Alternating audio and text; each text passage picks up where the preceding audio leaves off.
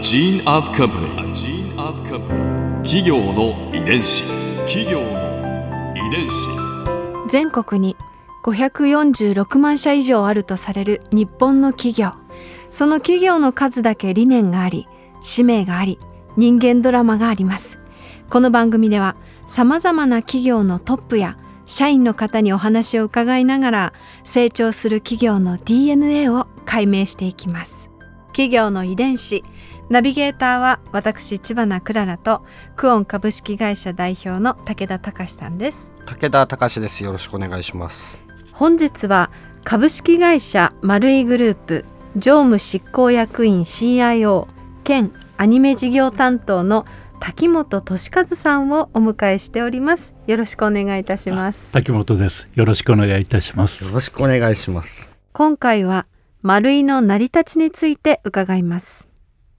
ね、リスナーの皆さん丸井はきっと皆さんご存知の会社だと思うんですけれども丸井さんは、えー、東京の有楽町や渋谷新宿などにリアル店舗を有する小売業とそしてクレジットカードなどの金融業を一体化させた独自のビジネスモデルを確立している企業です。うん。初めて作ったクレジットカードが丸いだった丸いのカードだったという方たくさんいらっしゃるかなと思うんですけれども、はい、あ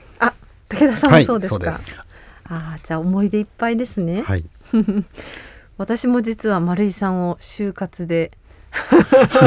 あの受けておりまして。ありがとうございます、そうなんです。残念ですね。入っていただいてたら一緒に働けたのに。まずは丸井の成り立ちから教えていただけますか。はい、はい。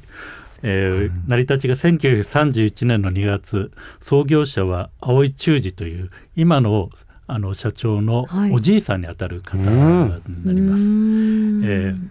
家具の月賦賞だったあの丸二商会というあのところからのれん分けをして、うん、26歳の若さで独立して今の中野の桃園町というところで開店したのが始まりになります。うん、奉公していた丸二の丸と葵の「意を取って、えー、称号丸いとして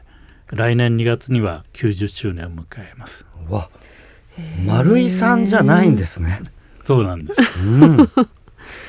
この月賦賞っていうのはどういうご商売だったんですか？うん、はい。うちの会社の本当の生い立ちになるんですけど、えー、月賦というのは今ではもう皆さんもねよく、まあ、ゲップって言うと分かんないんですけど、はい、クレジットとかで馴染みがあると思うんですが、その昔とか始まったのはあの瀬戸内海に面した伊予今の愛媛県にあたるところの人たちが、はいあの副業として、えー、やっていた商売で陶器だとか漆器をあの仕入れて、あの売るという商売から始まってるって聞いてます。初めはあの現金だったんですけどすごくその陶器とか漆器があの高価だったんで、うん、行商の信頼関係の中で次第に2回払いだとか分割払いとかいう形に変わっていったのがあの月賦の始まりというふうにあの我々も勉強して聞いております。あじゃあ行商でこの方は信頼できるぞ信頼してもらえてるぞっていうことが確認された方にこう月賦で高額そうですね。漆器なんかを売ってたというのが最初だったというふうに聞いてます。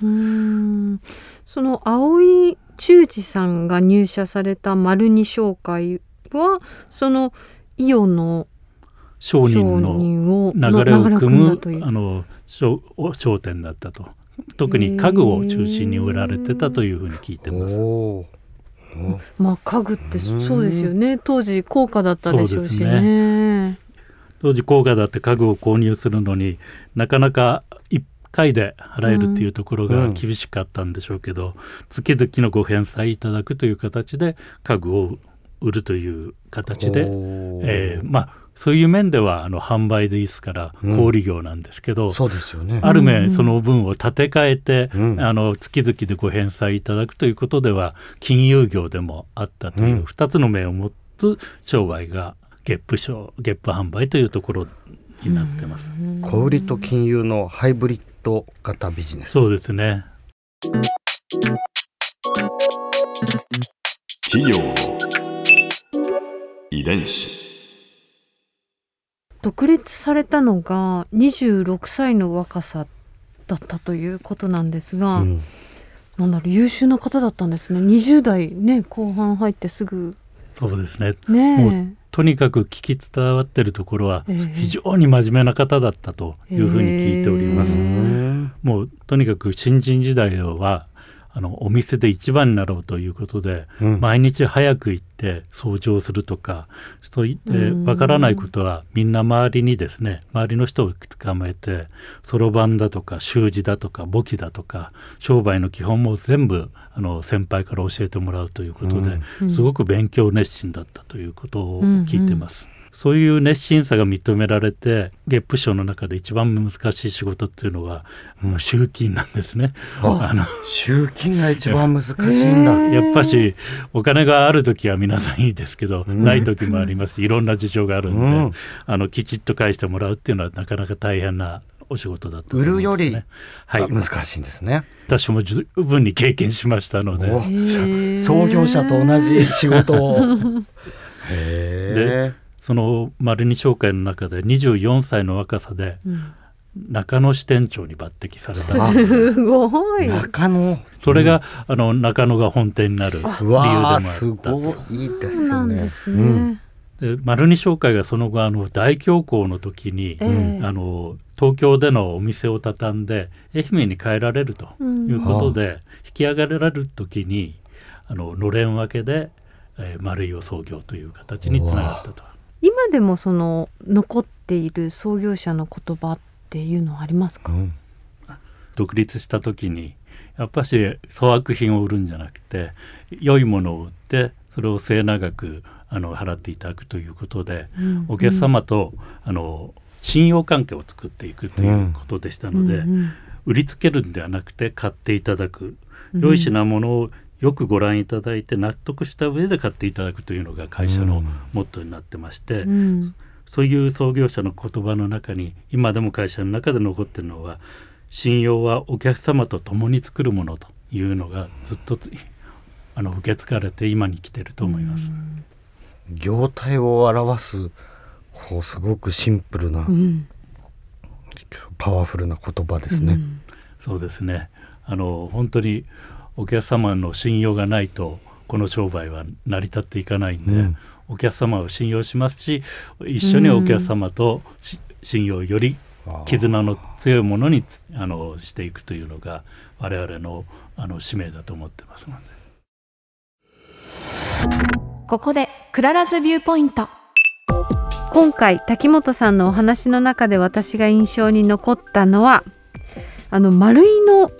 名前の由来お丸にと葵でまあ丸いなんだって最初上京したての頃私読めなかったのであの丸いが。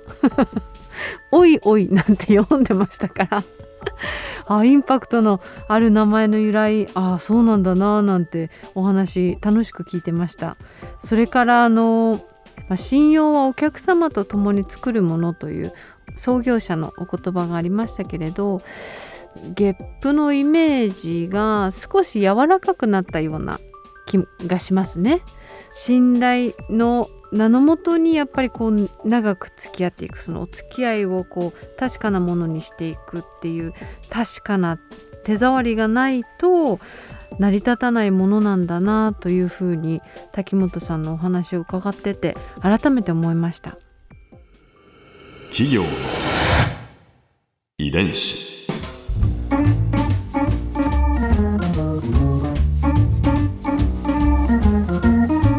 の番組はポッドキャストのほかスマートフォンタブレット向けアプリオーディでも聞くことができます。お使いのアプリストアからダウンロードして企業の遺伝子のページにアクセスしてみてくださいね。それでは来週もまたお会いしましょう。企業の遺伝子ナビゲーターは私千葉なクララとクオン株式会社代表の武田隆でした。